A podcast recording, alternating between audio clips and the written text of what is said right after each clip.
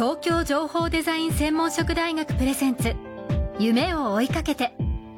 この番組は学校法人慈恵学園東京情報デザイン専門職大学の提供でお送りします。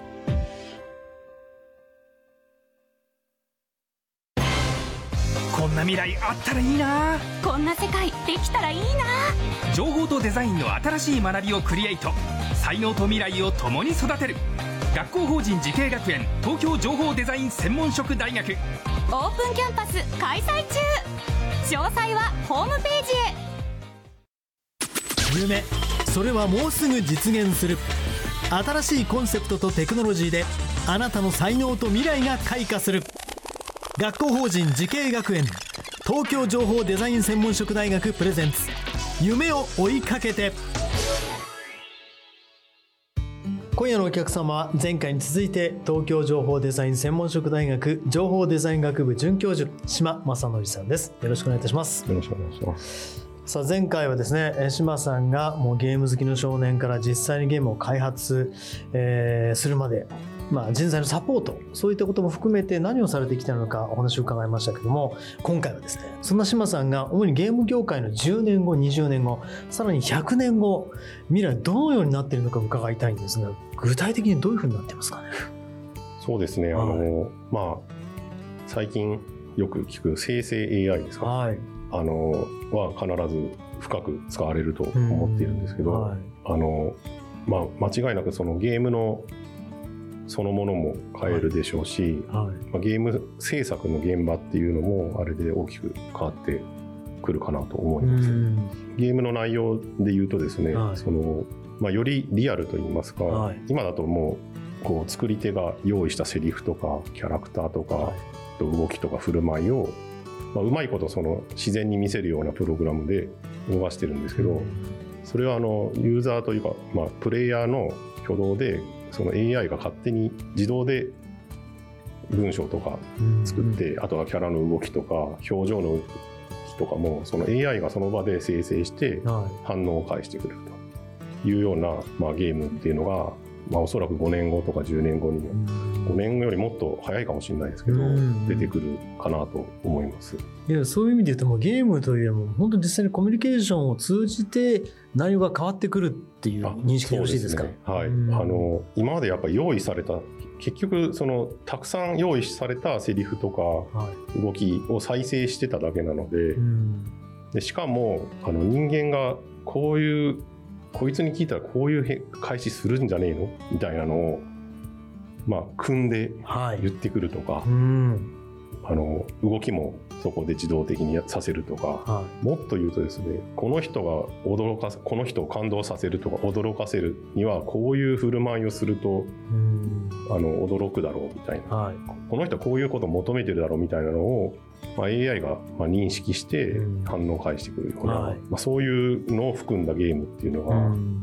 ちょっと今あの5年後10年後って言ったんですけど、はい。正直今のスピード感だともうちょっと、もしかしたらですね2年後3年後とか出てきちゃうかもしれ下手したら来年とかっていう。ないもう突然出てきちゃう可能性ありますありますもんね、本物になってゲームがないというのは今ではこれ G というねこれジあジジルからだかそれすらも今そうですね。表現できるようになってきているので。あの疑似的に傾きとかで。はいできますし、もしかしたら人間が感じるの脳にね、はい。脳が所詮感じてることなんで、うん。G 実際でなくても、はい。脳みそにそういう信号を送るみたいなのでできちゃうかもしれないですよね。なるほど。まあそういうこともありあるかもしれないですよね100年後とか。なるほど。もしかしたらあの島さんの話を借りると100年後ではない気がしますね。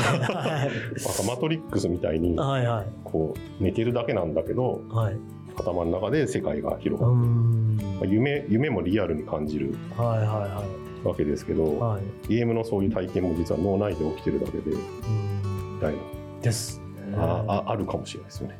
ちょっと先すぎますけど、いやでも「レディープレイヤー」ってね映画、あはいはいはい。まさにうん。食感も含めて、そうですね。あのバージョンできるということがあって、まあ、ただそんな、まあ、ある意味楽しみな世の中になりますけどもゲームという意味ではこれからそういうのを実現化させていくにはどういう人材が必要だと思いますか、あそうですね、うんえっとですね何でもそうなんですけど私のそのナムコの創業者でですね、はい中村雅也さんっていう方がいましてその方の言葉ではいえっ、と、論語だったかな？はい。思考楽という言葉がはい。あります。あの、漢字で書くと知る、はい好き、はい楽しいっていう感じ。思考力。はい。あこれどういう意味ですか？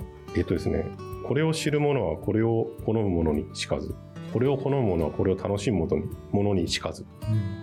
まあ読み下すとそうなんですけど、あのし物事をその知ってるよりも好きな人の方が勝ってると。はい。で、好きであることよりも楽しんでる人の方がより勝ってる。うん。つまりその、えっとですね、中村正さんはですね、何でもこう楽しんでうん。ウィルマインドってよくそういう言葉を使ってるんですけど、自分で進んで楽しんでやることが一番いいよと。で、えっと、もっと言うとですね、楽しいことと思えることしかやんない方がいいよ。うん。で、もしそのどうしてもやんなきゃいけないことでも楽しく、楽しんでやった方、やるのが一番いいですよっていうような意味合いで使っていたんですよね。うんなので、あの、まあ学生さんもそうですけど、自分が本当に楽しいと思えることを見つけて、それを一生懸命やるっていうのがすごく大事で、まあ人生的にもすごいよ良くなると思う。うんいますしでどうしてもやんなきゃいけないってことでもあの楽しい要素を見つけて一生懸命やるってるといいことが必ずあるかなとうん思ってます。素晴らしいですね。僕、あの、本当に根が怠け者でして、はいあの、仕事をやる前は本当にいつも仕事かと思ってるんですけど、実際に来てみて、今日島さんとお話しして楽しいんですよ。今あー、島さんのおかげで。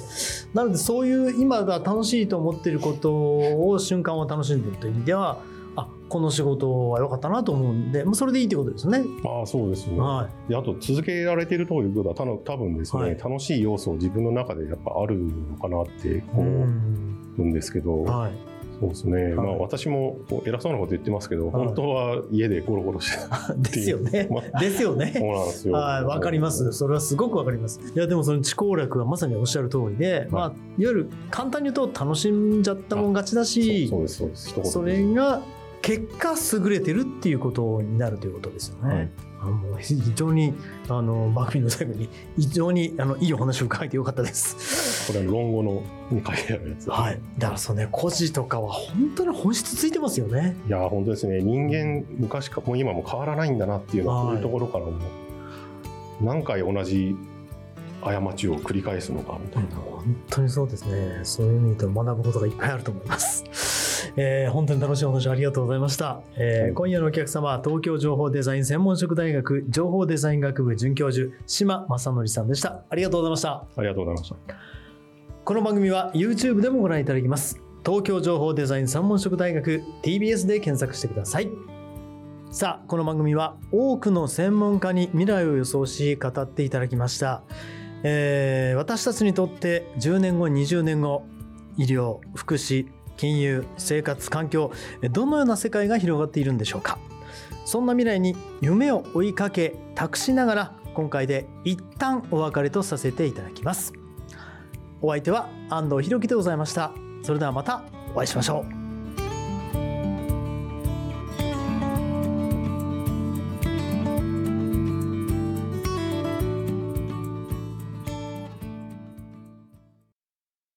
報工学と人工知能。メタバースとサイバーセキュリティ。情報とデザインの新しい学びがそこに。時代の即戦力を育てる。学校法人慈恵学園。東京情報デザイン専門職大学。オープンキャンパス開催中。詳細はホームページへ。東京情報デザイン専門職大学プレゼンツ。夢を追いかけて。この番組は学校法人慈恵学園東京情報デザイン専門職大学の提供でお送りしました。